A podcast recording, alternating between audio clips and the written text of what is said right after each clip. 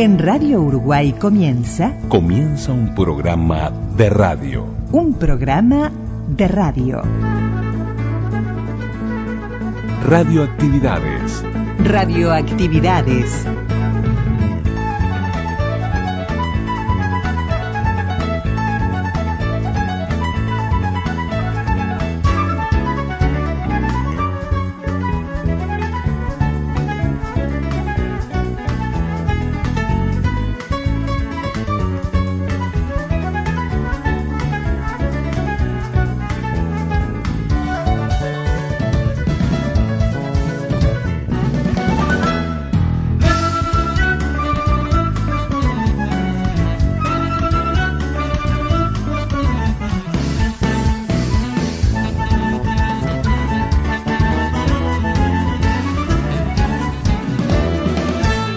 Tal amigas y amigos de las radios públicas? Bienvenidos a Radioactividades. La lleva pegada y es el relator, rebota en el cordón y define cruzado.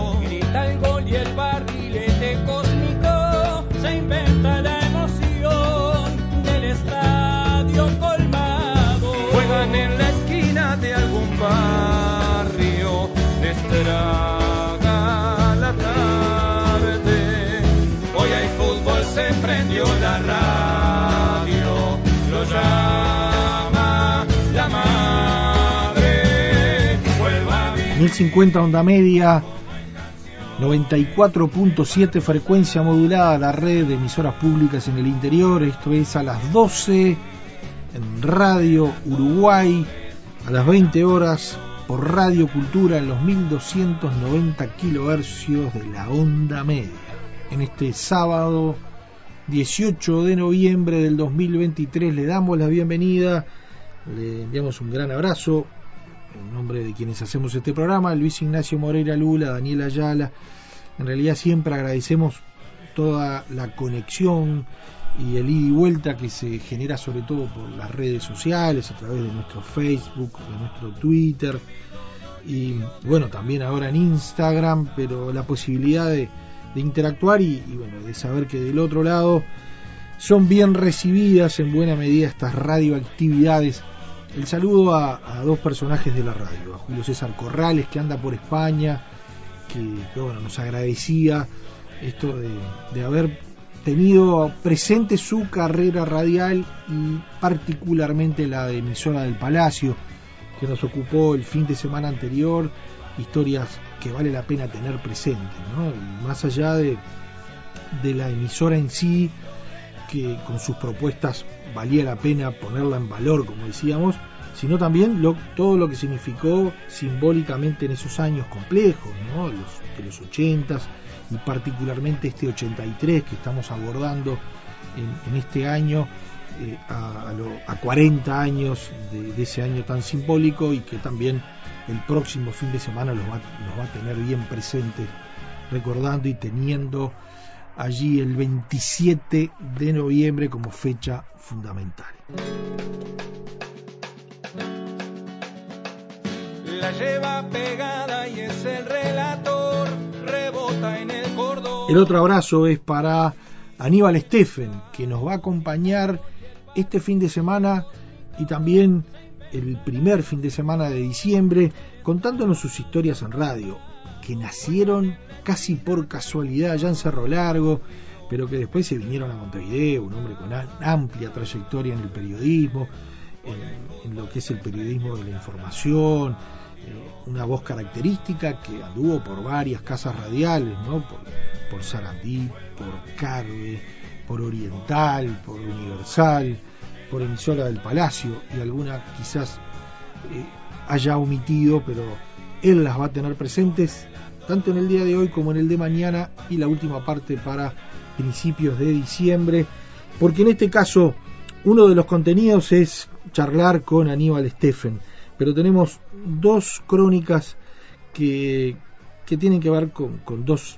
acontecimientos eh, dolorosos, que la pérdida, el fallecimiento de Danilo Astori, por un lado, teniéndolo presente desde una perspectiva quizás no tan conocida, que es la de sus prédicas radiales, que tenían que ver mucho con la economía, con la política, pero que eran un segmento de la programación de CX30, la radio, que era muy escuchado y que algunos personajes políticos en estas semblanzas que se hicieron a partir de lo que significó Danilo Astori en el Uruguay, eh, bueno, algunos nombraron esas crónicas. Bueno, tenemos para escuchar a Danilo Astori como si estuviéramos escuchando la 30, ya por el 83, por el 84, eh, y queremos compartir esa crónica con ustedes. Y también lamentar el fallecimiento de quien además fue compañero de tareas por, por muchos años, don Jorge Pozzi, uno de los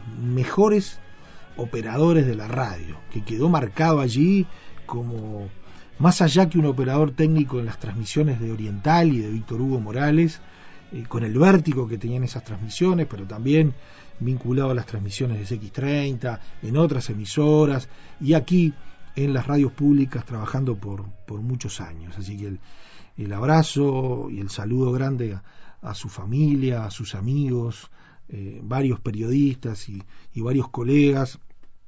Eh, tuvieron crónicas y muy elogiosas a partir de lo que significó la carrera profesional de Jorge Pozzi. Bueno, y acá lo vamos a tener en radioactividades con su voz contándonos de, de bueno, de, lo de su rol en la radio y, y algunos de esos momentos históricos e inolvidables de la radio uruguaya que lo tuvo como protagonista. En Facebook, Radioactividades. Radioactividades. Contenidos, adelantos y noticias. Facebook, Radioactividades.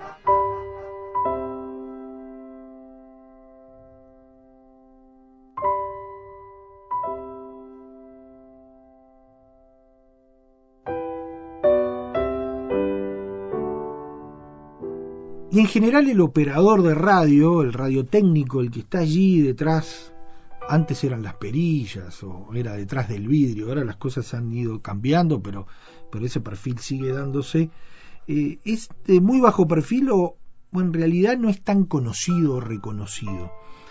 Uno de los ejemplos que dicen todo lo contrario, o que por lo menos lo podemos tener como ejemplo de que trascendió y mucho su labor, es la de quien queremos resaltar hoy, a Jorge Pozzi. Falleció hace algunos días pero quedó muy presente en la historia de la radio, con elementos fundamentales en algunas transmisiones históricas, sobre todo de fútbol, pero más allá del fútbol, y uno siempre lo tiene muy presente en lo que significó Víctor Hugo Morales y todo el eje que se desarrolló a través de Víctor Hugo en Radio Oriental, que tenía como protagonista a ese operador que, hacía maravillas, ¿no? Don Jorge Pozzi, que además estuvo en otras emisoras como la 30 y que por muchos años nos acompañó aquí en, en Radiodifusión Nacional, en estas queridas radios públicas.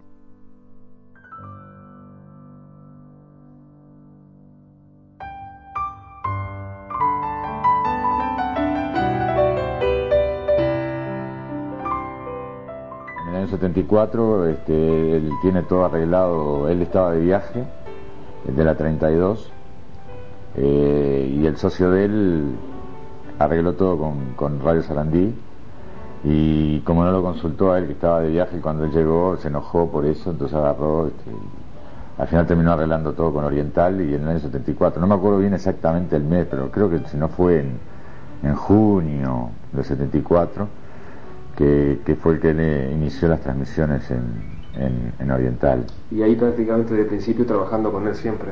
Yo, yo del principio no, porque yo, yo eh, cuando él empezó las transmisiones, más o menos unos 15 o 20 días yo lo conocía a él, porque yo había dejado de hacer fútbol ya, yo los sábados y domingos ya no trabajaba más, trabajaba de lunes a viernes en grabaciones, y este bueno, parece que tuvo algún problemita con el operador que le hizo las primeras transmisiones, y por intermedio de una compañera, este que le, dijo, le, le, recomendó mi nombre, no sé cuánto, entonces él vino a hablar conmigo y ahí fue donde lo conocí, pero ya él hacía como 20 días que estaba trabajando en la radio, ya haciendo transmisiones, y ahí lo conocí, me habló, me, dijo, este, bueno, me preguntó este, cuánto quería este, por hacerle las transmisiones deportivas los sábados y domingos, quería contar conmigo, bueno, y ahí arreglamos y empecé a trabajar con él. A partir de ahí fueron hasta el 80, no paré. Este, trabajé, prácticamente eh, trabajé solo al principio, pero llegó un momento que ya la transmisión era tan grande, se había agrandado tanto la cosa, tan, eh, que tuve que, que, que, a otro compañero de la radio pedirle que me, me ayudara. Bueno, hablé con Víctor Hugo para ver si también le arreglaba con ese muchacho, porque ya solo ya no podía. Este, y ahí éramos dos ya trabajando. devuelve Leandro, llevándose la Rubén Paz, escapó, vamos.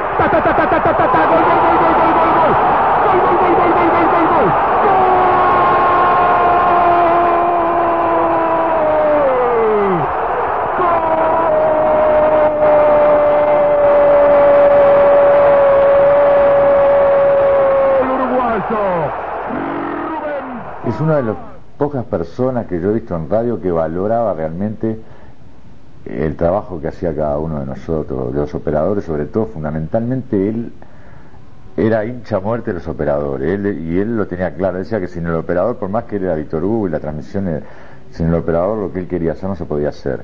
Aparte te vivía hablando bien de los operadores al aire, eh, yo le debo mucho a él, porque él hablaba tanto de mí al aire, que, que, toda la gente me empezó a conocer. Hasta el día de hoy, y yo tengo muchos años en radio, cuando me llama pues sí, ah, tú trabajaste con Víctor Hugo, eras el operador, yo escuchaba, me quedó eso. Voy al interior y me, dicen, me piden autógrafo, que a mí me parece a veces que hasta que es una broma, digo, me están encargando. No, no, y, es increíble, porque él eh, hablaba tanto de mí en las transmisiones, porque, o que, porque yo le arreglaba un gol, o porque hacía tal cosa. Cuando él se equivocó en un gol, que fue famoso aquello que él erró, y él, él odiaba equivocarse en un gol. Quedaba, mm, pero mal, mal, mal. Y esa anécdota es linda porque eh, yo me habían dicho que, que él, si llegaba a equivocarse en un gol, igual no, no dormía por una semana, igual quedaba, quedaba tan mal. Entonces agarré y se me ocurrió arreglárselo.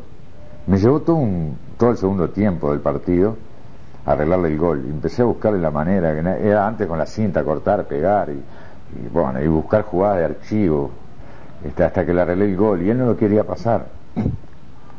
Le pidió disculpas al jugador, le dijo, mire, no, podemos pasar el gol porque soy sincero, me equivoqué.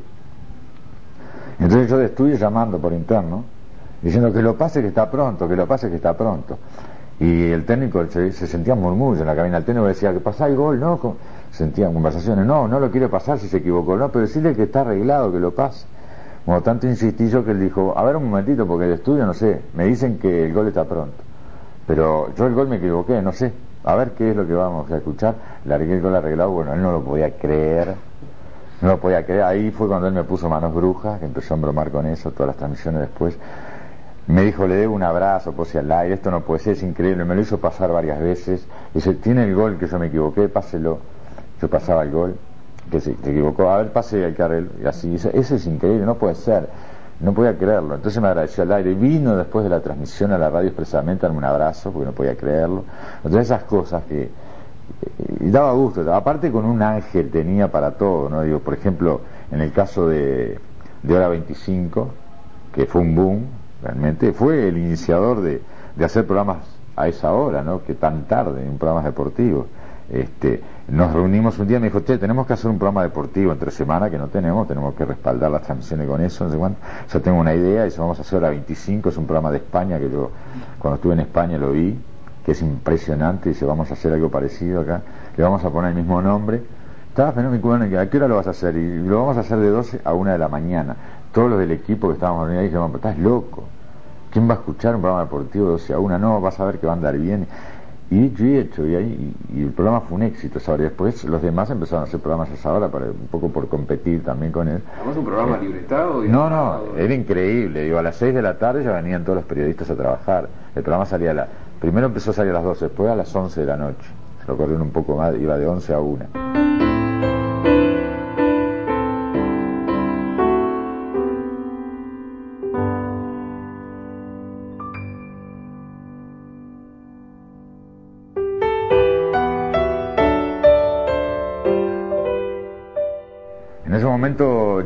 Escuchaba mucho las transmisiones brasileras. A mí me encantaban las transmisiones de fútbol brasileños. Yo algún día yo quiero hacer esto acá. Este, pero se estilaba mucho, eh, las transmisiones un poco antiguas, se estilaba todavía con las marchas militares, hacía fútbol, no existía efectos, ni cortinas modernas, nada de eso. Entonces un día con él dice, hay que cambiar esto, Víctor Hugo, me parece que tenemos que, vos haces lo que quieras, tenés libertad absoluta, dice, lo que a vos te parezca hacer lo que está todo bien. Y bueno, ahí fue donde yo empecé a agarrar efectos, la gente que viajaba a Brasil le pedía, andar por las radios y pedirle alguna cinta a los brasileños que me, manden con efectos, porque acá no, no, no, no había efectos así ese tipo que usaban ellos, ellos tenían gente preparada para, con est- en, un estudio de grabación donde había una persona haciendo efectos para las transmisiones de ellos permanentemente y los cambiaban cada 10, 15 días. Cuando me enteré que ellos los tiraban, los efectos, los renovaban y los... Bueno, gente que viajaba yo le mandaba que me... Y me tengo en cantidad de cintas me traían de Brasil con efectos. Ahí empecé a agregar efectos, cortinas modernas. Este, y él quedó encantado, quedó encantado. eh, quedó encantado porque, claro, digo, eh, eran cosas nuevas y él también era un amante de las transmisiones de los brasileros. Este, y bueno, así empezamos a, hacer cosas.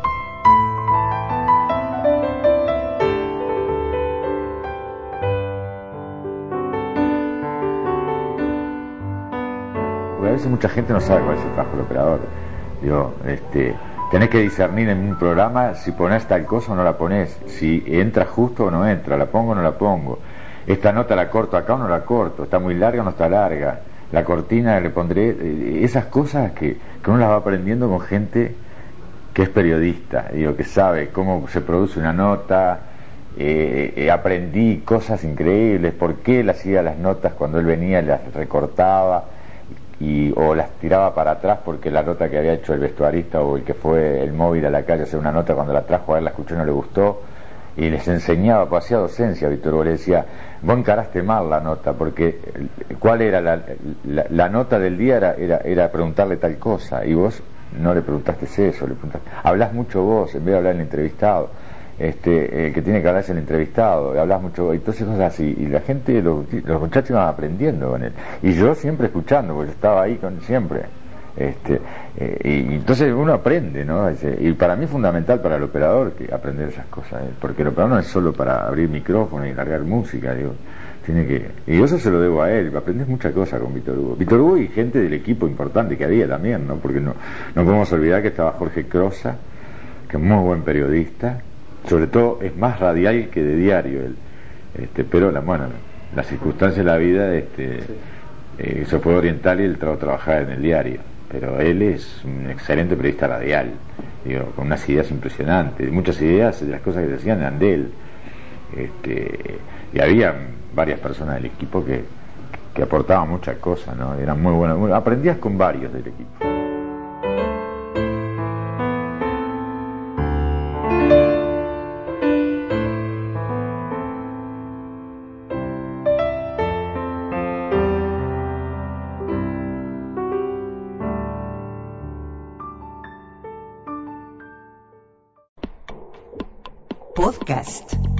Radioactividades. Programas DX. Spotify. Anchor. Y ahora en Radioactividades nos vamos a un diálogo especial con alguien que trabajó en varias casas radiales con una voz característica, con un estilo periodístico también característico, que arrancó casi de una forma casual haciendo radio en Melo, en Cerro Largo, que después se vino a Montevideo y bueno, supo ocupar lugares de privilegio, hablando de radio particularmente, y, bueno, se trata de Aníbal Steffen, al cual escuchamos.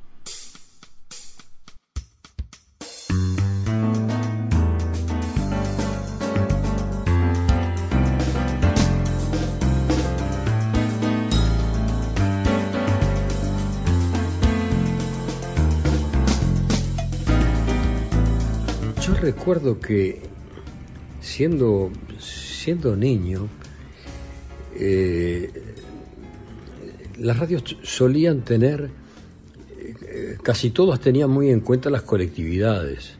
Entonces había, eh, había radios que tenían una audición de música española, este, de, música mexicana, cosas por el estilo, ¿no? Boleros, el bolero y el amor, qué sé yo, esas cosas. Que mamá que era muy romanticona, ¿no? A pesar de que ella, mamá era música, ¿no? y esto era música en serio, ¿no? alumna directa de, de, de Colliger, para ella existía la música clásica y esas romantiqueces que ella escuchaba, que fue lo primero que yo escuché en radio, ¿no? Las cosas, los boleros y esas cosas, Agustín Lara.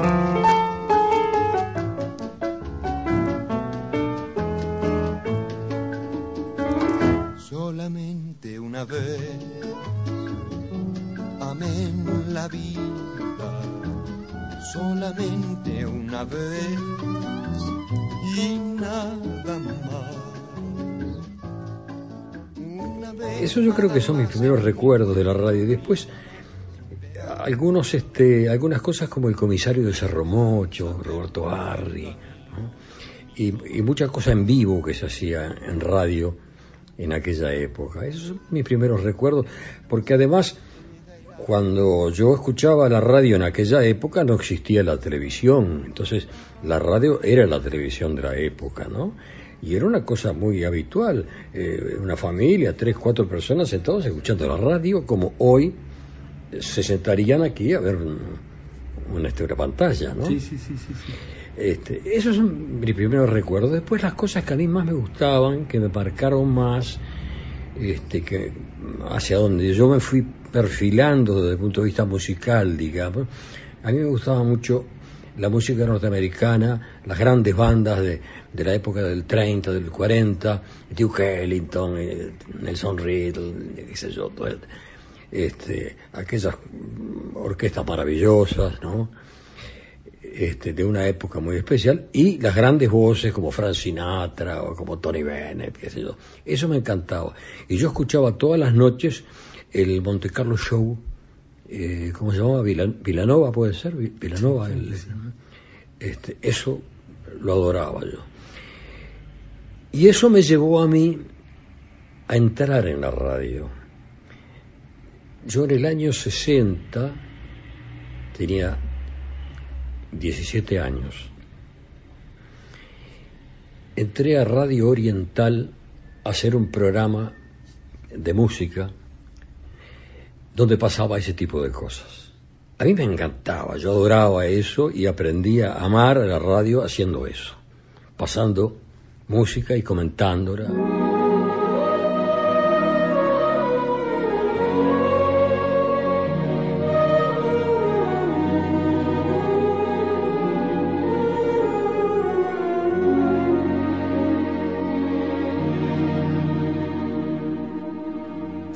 My hand, I'm a stranger in paradise, all lost in a wonderland,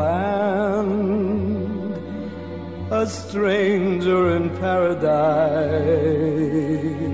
If I stand starry eyed, that's a danger in paradise. ¿Y cómo llegaste? ¿Te presentaste? Es- ah, llegué a lo, a lo, a lo bestia. Golpeé la puerta, este, la radio era de los Artola, había un Artola que la dirigía mucho antes de que la comprara el grupo Monte Carlo, ¿no? Este, y, le dije, mira, yo quisiera hacer una audición de radio, así, no sé qué, de, música. Le expliqué lo que quería. Y, era una radio muy elitista que pasaba música. Tenía prohibida la música en español. Pasar una cumbia era un pecado mortal, ¿no? Este, se, estaba dedicada a un, a un perfil muy especial, de, a un nicho muy cada vez más pequeño de público, ¿no? Ahí aprendí, entre otras cosas, que a la gente hay que darle lo que la gente quiere, no lo que vos querés darle, ¿no? Este, en general, los que triunfaron fueron los que supieron darle a la gente lo que la gente pedía, que no era eso. Y además de eso, eh, digamos, mi final fue que yo tenía una novia, una novia muy jovencito, muy enamorado, pero este, el padre de mi novia entendía que ser de jockey, como se, se le decía en aquella época, este, eh, no era ni una profesión honorable ni rentable como para que yo este, pretendiera a su hija. Entonces me metí en un banco y entré a trabajar en un banco. ¿Pero dejaste, ori- dejaste orientar? Sí, sí, tuve que dejarlo. Dejaste, O- o o- era, eh, no hay opción. Sí, sí, tuve que dejarlo. El banco absorbía lo suyo, ¿no? Pero la radio te siguió. Eh, me- claro, La siguió extrañaste. siendo mi bichito la radio. Y entonces trabajé un año. Y al año no pude más. ¿no? Tuve una, una, una explosión eh, existencial y largué el banco, cosa que me- me- nadie podía entenderla, y menos en mi familia, ¿no? porque además ganaba muy buen sueldo para, para un gurí joven, era un sueldón. Me tomé un tren, en aquella época se andaba todavía en ferrocarril, y me fui a Melo, lugar donde no conocía a nadie, ni tenía parientes, ni amigos, ni nada. Lo que llegaba fácil el tren, nada más. Claro, me tomé el tren ahí en la estación central de, AFE y me bajé en Melo. Hacer qué, no me preguntes. Entonces, eh, no te voy a contar todas mis aventuras melenses porque te empezaríamos dos días. Este, pero las no- radiales, las radiales. las radiales, bien. Paseando por el centro de, Melo, paso por un lugar donde veo que se abre una ventana y alguien le pregunta, che, ¿cuántos grados hay? 24, ah, bueno. Y yo miré, cartel Radio Cerro Largo. de sol a sol, de par en par, nuestro corazón se abrirá. Todos unidos a un mismo destino, con savia nueva y en su camino. Digo, esto es una papita. Si los tipos te dicen la temperatura mirando por la ventana, ¿no? Esto debe ser una cosa como para chiviar, ¿no? Este, después me enteré que había un termómetro puesto detrás de la persiana eh, en condiciones bastante aceptables. Bueno, yo entré ahí y así como fui a Oriental fui, Volviste al primer amor. claro, fui a hacer el mismo planteo. Así Ya, la que- música no iba a funcionar. Quiero pasar. Entonces, no, no, eso aquí no camina.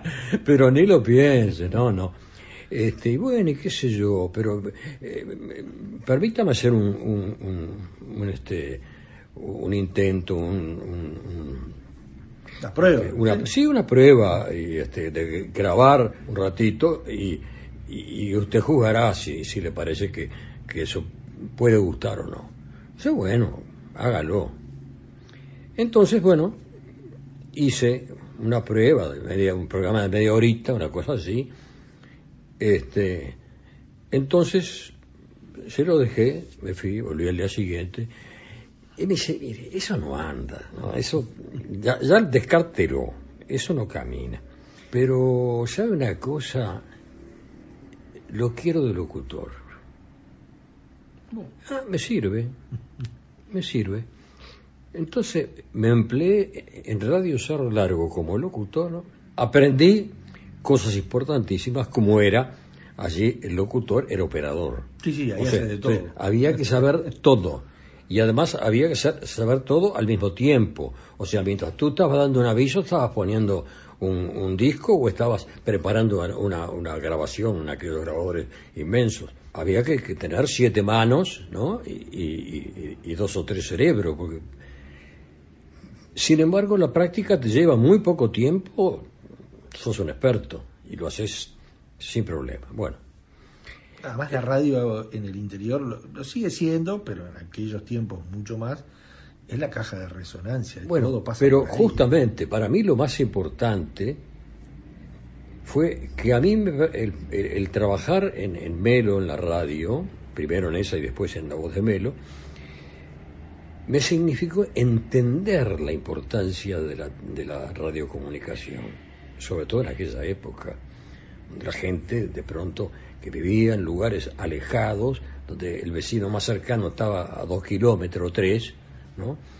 y donde no había forma de saber lo que pasaba en el mundo si no fuera por la radio. Y entonces, cosas que si yo las hubiera sabido de acá me hubiera matado de risa. El programa más escuchado de una radio era el programa de, de telegramas, donde la gente decía, fulanito, espérame en, en la carretera porque llego a las cuatro y media en la onda. José Álvarez Avestruz, que Luis traiga un caballo ensillado enseguida de mediodía al empalme del camino del medio. Pablo, Adán Pintos, el Cerro Colorado, hoy estoy en esa Ledo para Julio Guerra en la tercera sección. Si no está trabajando, favor venir a hablar conmigo, Marcelo. Amado Soto, Paso de Pérez. Papá lo espero en Vergara, última hora de la tarde. Berta, para Ever, Hipólito Hernández en Vergara, esperarme esta tarde en la portera. Voy por rutas. Celí, Sergio Malvares, Vacas, pesaron 461. Doctor Gambetta. si no era imposible, ¿cómo le avisaba a su familia o sea que llegaba a una estancia que tenía que después, alguien tenía que venir a buscarlo en, en carro, en caballo, en lo que fuera, ¿no? Este, y cosas como esas, ¿no? Pero sobre todo el tema de los telegramas era... Y el otro tema, muy bien explotado por Radio Cerro Largo, ese estaba muy bien explotado por la voz de Melo. Y la Radio Cerro Largo le encontró otra, otra vuelta al tema que era parecido a lo de Monte Carlo, aquí está su disco, solo que este disco es para ti y facturaba, cobraba por, por pasarlo, ¿no? Pero eso permitía que cuando se casaba una persona, cuando se eh, nacía alguien o cuando se noviaban o lo que sea, la gente se dedicaba a discos. Entonces, este disco es para fulanito de tal que se está casando con fulanita, ¿no? y le deseo mucha felicidad, pim, pim, pim, y le dedico tal disco. ¿no? Y eso, por supuesto, se, se cobraba. Tarifa mediante. Claro. Pero la gente se enteraba de quién se casaba, quién se divorciaba, quién se, se- se nacía o quién se moría a través de la radio, de los comunica bueno, las necrológicas eran importantísimas, por supuesto. ¿no? Entonces, eh, todo aquello que yo tenía una cosa nítica sobre la radio, me empecé a dar cuenta que la cosa no era esa. Que, que en realidad la importancia de la radio, especialmente en el interior de la República, era esa posibilidad de, de- de- de que la gente estuviera conectada y de que la gente se enterara de lo que estaba pasando en el pueblo en tiempo real. ¿no? Y la información local como prioridad absoluta, ¿no? Claro, claro, como prioridad absoluta. Pero después también como caja de resonancia, porque eh, las radios en todo el interior retransmitían o Carve o el espectador. Entonces, yo recuerdo que escuchaba a la una el informativo que hacía Omar de Feo Carve, ¿no? Este, el mismo que escuchaba Montevideo lo escuchaba este, en, en Melo. Y eso pasaba en el país entero. Entonces, ahí las radios actuaban un poco como repetidoras de la noticia nacional, digamos, centralizada en Montevideo. Digamos que una, segunda pata de esa, de, de esa cosa de integradora que tiene la, la radio.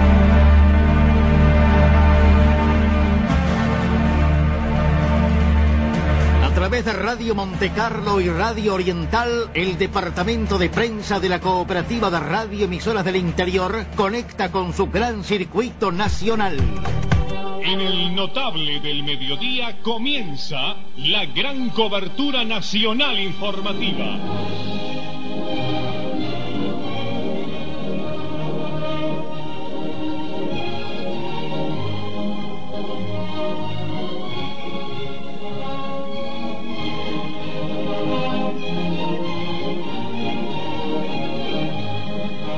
Atención Uruguay, CX14, El Espectador, CX18 Radio Sport. Y la cadena de oro de radioemisoras del interior que integran CW23 Radio Cultural de Salto, CW35 Radio Paysandú, CW37 Difusora Rochense, CW43 Radio La Valleja, CW43. Y tal es así que cuando me, me volví de Mero, lo primero que hice fue ir a Radio Carve. Y estuviste también en la voz de Melo, o sea, estuviste en las dos. Estuve en las dos. grandes de- Estuve en las dos, sí. Lo que, lo que era todo un sacrilegio, porque eran enemigos irreconciliables. Era como los Nacional Peñarol. Claro, exacto. Entonces, eh, pasar de una radio a otra era casi un, un sacrilegio, ¿no? Pero ya con un nombre, con un prestigio y con un conocimiento. ¿no? Claro. Entonces, bueno, pude hacerlo. Me llamaron, se interes- estaban interesados en, mí. Bueno, mejor que se pelearan entre ellos por mí, a mí me servía.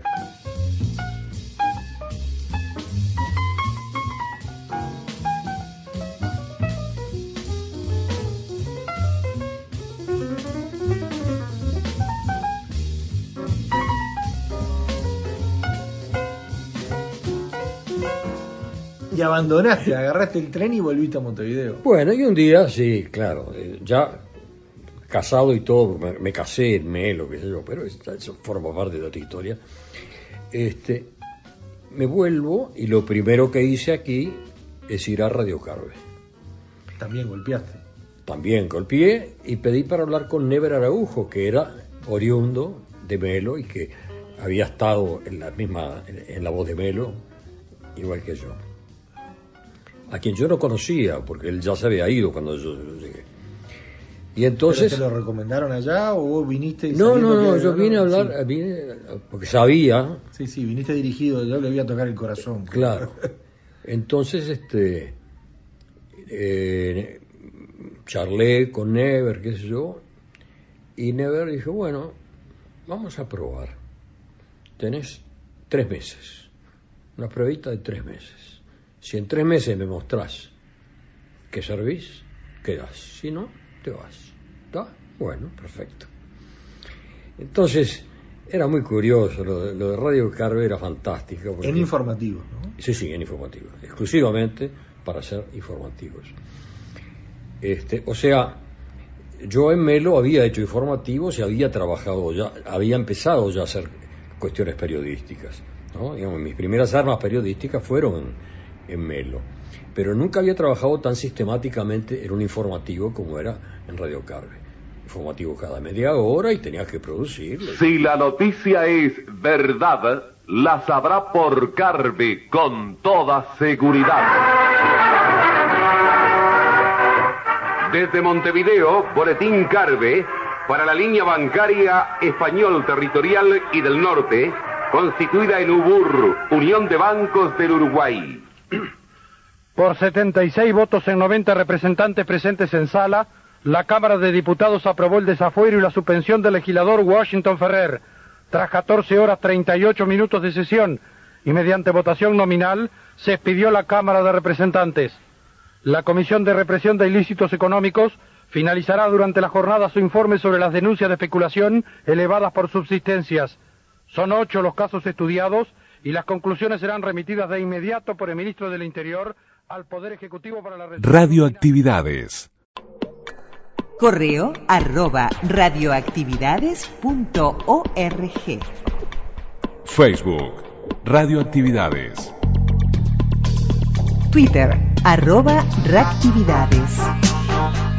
Arroba reactividades.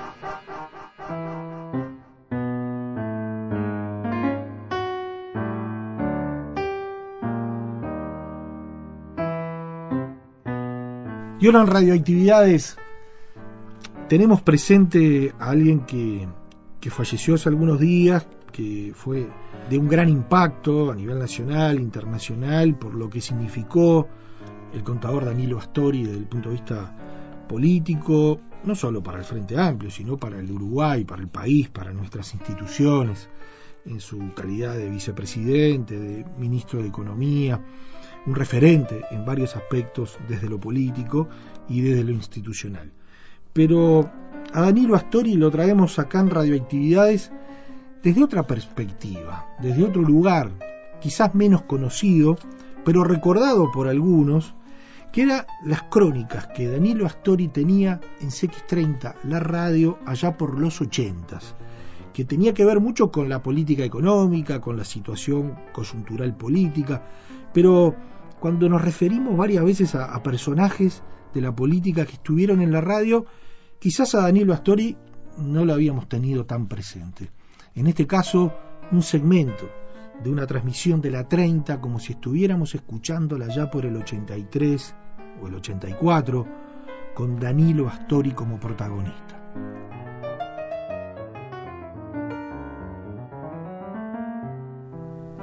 ¿Cómo están amigos?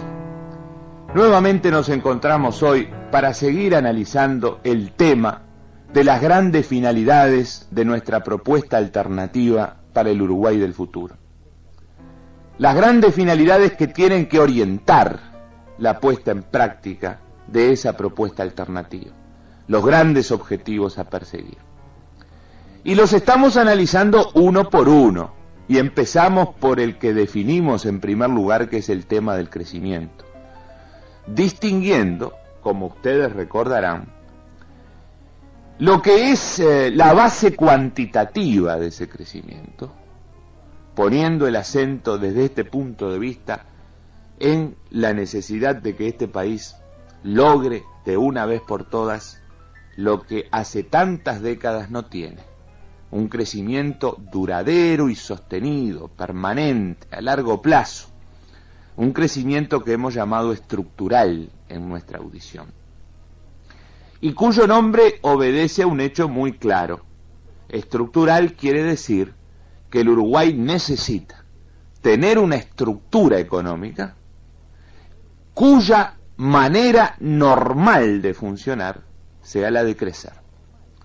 En contraste con la que tenemos ahora, cuya manera normal de funcionar hace ya, reitero, décadas, es la de no crecer, es la de estancarse, planteándole permanentemente al país la presencia de una enfermedad económica básica que a su vez genera consecuencias, por cierto, muy negativas desde el punto de vista social, desde el punto de vista político y también, como no puede ser de otra manera, desde el punto de vista de la dependencia externa que este país tiene cada vez más profundizada desde los últimos años en adelante.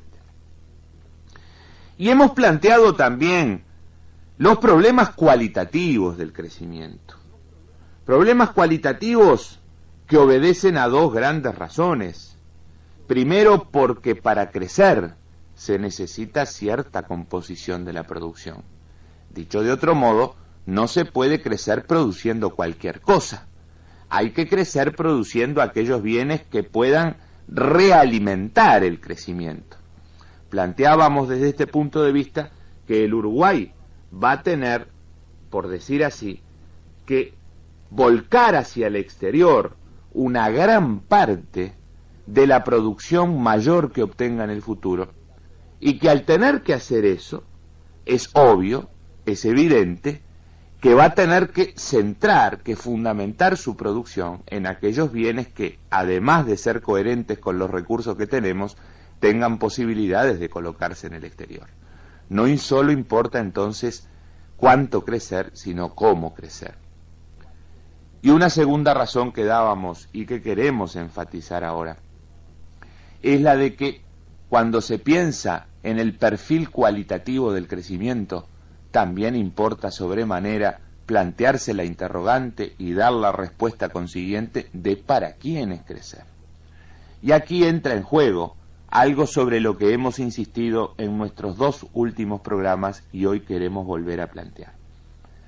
Y son las conexiones entre crecimiento, acceso a los frutos de ese crecimiento, y condiciones de vida de la población que le permitan realizarse como seres humanos en plenitud a todos los integrantes de nuestra comunidad.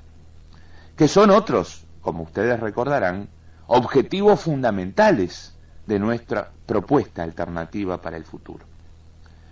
Hay una conexión evidente entre el crecimiento y estos otros objetivos fundamentales de nuestro modelo alternativo. Y el hecho de que estas conexiones sean tan relevantes de observar se debe a que no basta asegurarle a nuestra población el derecho sobre el ingreso que crea con su trabajo, tema que vamos a abordar muy pronto, porque a continuación de este tema que estamos tratando vamos a tratar ese otro. No basta asegurarle a la población un derecho sobre la riqueza. También hay que asegurarle que se están produciendo los bienes materiales que esa población requiere para realizarse, del modo que toda la nación quiere que se realice su pueblo. No basta decirle a la población, bueno, usted tiene asegurada su participación justa en el ingreso que ha creado con su trabajo.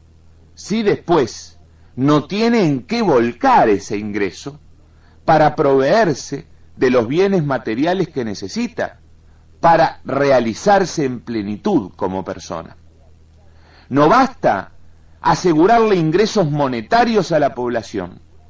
Si por el otro lado, por el lado material propiamente dicho, no se le aseguran los alimentos que requiere, y adecuadamente estudiados, no se le asegura la indumentaria que requiere, no se le asegura la vivienda que requiere, no se le asegura la salud, la educación y la cultura que requiere. Dicho de otro modo, no basta pensar en mecanismos correctos y concretos de acceso a los frutos del crecimiento si los propios frutos no se producen materialmente. Por más salario decoroso y adecuado que aseguremos, por más ingreso cuantitativamente correcto que le demos a la población trabajadora, al pueblo en general, a todo a toda la nación en general y particularmente a la población trabajadora? Si simultáneamente el aparato productivo del país no crea los bienes necesarios para que esos ingresos se vuelquen adquiriéndolos y aseguren a los titulares de esos ingresos que podrán canjearlos por alimentos correctos, por indumentaria correcta, por vivienda correcta, por salud, por educación, por cultura correctas, entonces vamos a estar distorsionando el problema de las condiciones esenciales de vida. Por eso, cuando se habla de crecimiento, también importa saber para quiénes se está creciendo. Y este es otro tema fundamental a la hora de analizar el tema del crecimiento como finalidad fundamental de un modelo alternativo. Y sobre todo, a la hora de calificar, de evaluar hacia dónde tiene que ir lo que es el crecimiento cuantitativo propiamente dicho. Está muy bien que nosotros creemos condiciones para poder crecer al 5, al 6, al 7% anual por decir algunas cifras. Pero simultáneamente tenemos que pensar qué bienes vamos a producir con ese 5, 6 o 7% anual. Reflexionando simultáneamente, como decíamos recién, en nuestras posibilidades de colocar esos bienes en el exterior por un lado y simultáneamente en la necesidad inequívoca de que esos bienes incluyan todos aquellos que la población de nuestro país requiere para poder cumplir con el objetivo de realizarse como personas, realizarse en plenitud, tener un conjunto de condiciones esenciales de vida que aseguren esta realización fundamental. En síntesis, crecer no solo nos lleva al problema del cuánto, sino nos lleva al problema cualitativo, nos lleva al problema del cómo, nos lleva al problema de qué bienes producir, nos lleva al problema de para quiénes queremos crecer, que también es otra forma de definir qué bienes tenemos que producir. Estas son algunas reflexiones sobre ese primer gran objetivo que definimos como fundamental y que es el del crecimiento. Vamos a pasar a otro, a reflexionar en particular sobre otros dos objetivos en conjunto. Porque lo que hemos dicho recién nos lleva de la mano a reflexionar sobre esos otros dos objetivos fundamentales. ¿Qué queremos plantear en forma conjunta? Porque van siempre juntos. Esos objetivos son precisamente los que mencionábamos hace un ratito. El acceso de la población a la riqueza que crea con su trabajo y las condiciones de vida que obtiene, que materializa en términos de alimentación, de indumentaria, de vivienda, de salud, de educación, de cultura. Vamos a analizar, tal como hicimos con el crecimiento, ahora estos dos objetivos en particular. Vamos a tratar de desentrañar lo que hay encerrado en los mismos, siempre con la finalidad esencial de fundamentar aquellas dos afirmaciones que hicimos cuando entramos a este tema, que todos estos objetivos fundamentales de la propuesta alternativa son coherentes entre sí y al mismo tiempo tienen exactamente la misma jerarquía. Políticamente, estas dos afirmaciones son de tremenda importancia y por eso queremos fundamentarlas muy bien. Vamos a continuar con este tema en nuestro próximo encuentro. Hasta la próxima, amigos.